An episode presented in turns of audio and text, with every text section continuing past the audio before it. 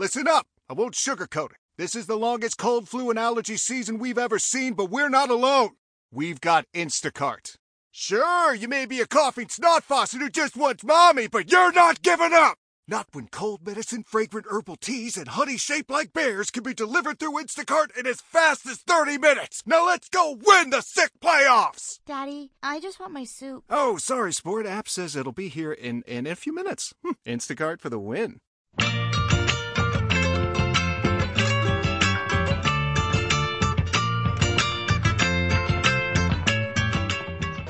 El que tira la basura en el suelo no hace ningún escándalo.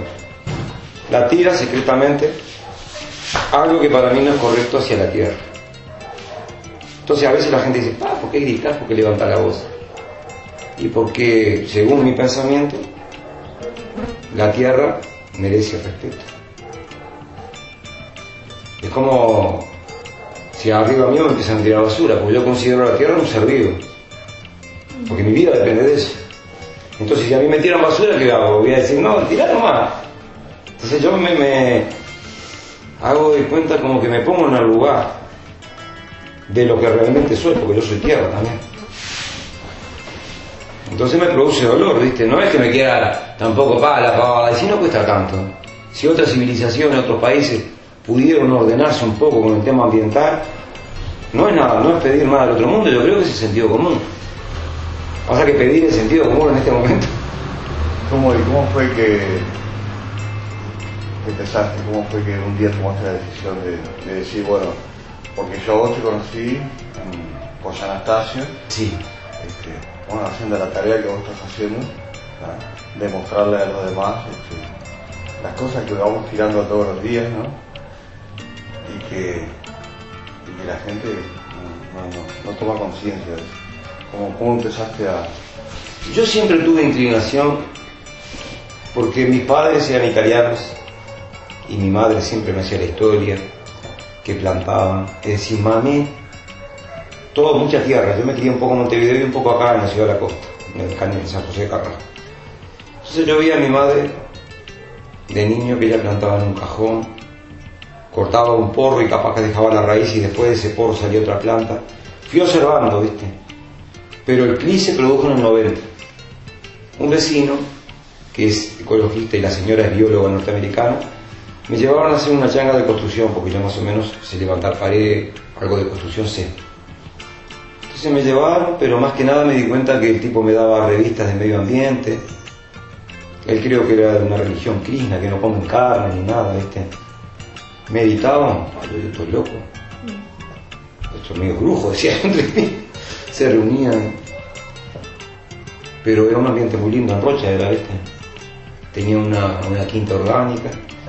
Y bueno, y ahí a través de esa revista y un libro mucho que me marcó, El sendero de la línea recta de Lao Tse, fundador del taoísmo.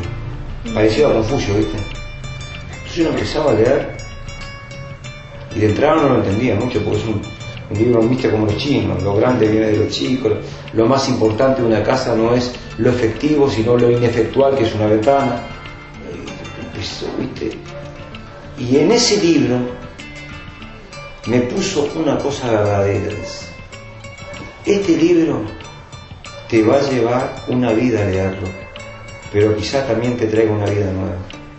Porque los chilos son muy profundos, ¿viste? Y de vez en cuando, cuando lo leo, Descubrir cosas nuevas. porque es un libro, tiene 82 capítulos.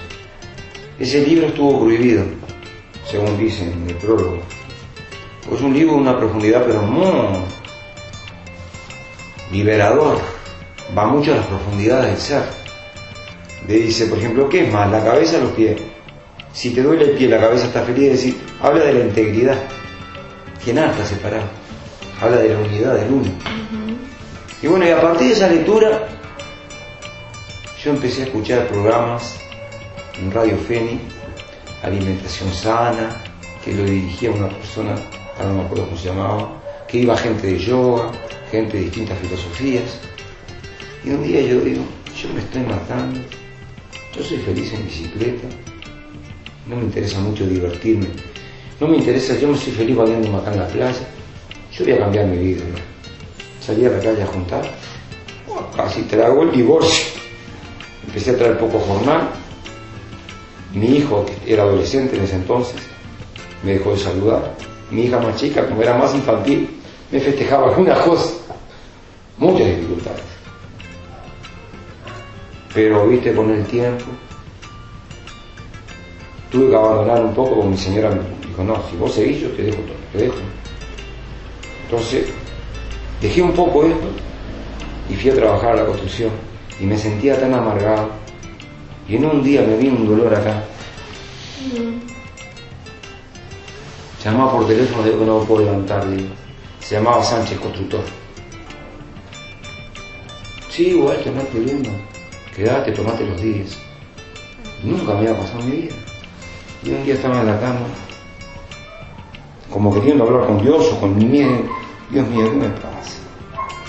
¿Por qué me pasó esto? No sé si fue la imaginación, mi subconsciente me dijo, Walter, vos tenés un deseo y te lo estás viviendo, te estás dejando manejar. En el momento que vos retornes a lo que estabas haciendo, ese dolor desaparece. Abro los ojos así.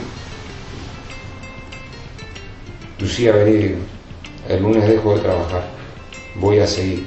Sí, descubrí dónde está mi enfermedad. Yo me estoy reprimiendo. ¿Te parece? Sí. Empecé con esa libertad que yo ya estaba rompiendo una cadena que me estaba. El lunes fui. Hola, Walter, sí, no te ilusiones mucho.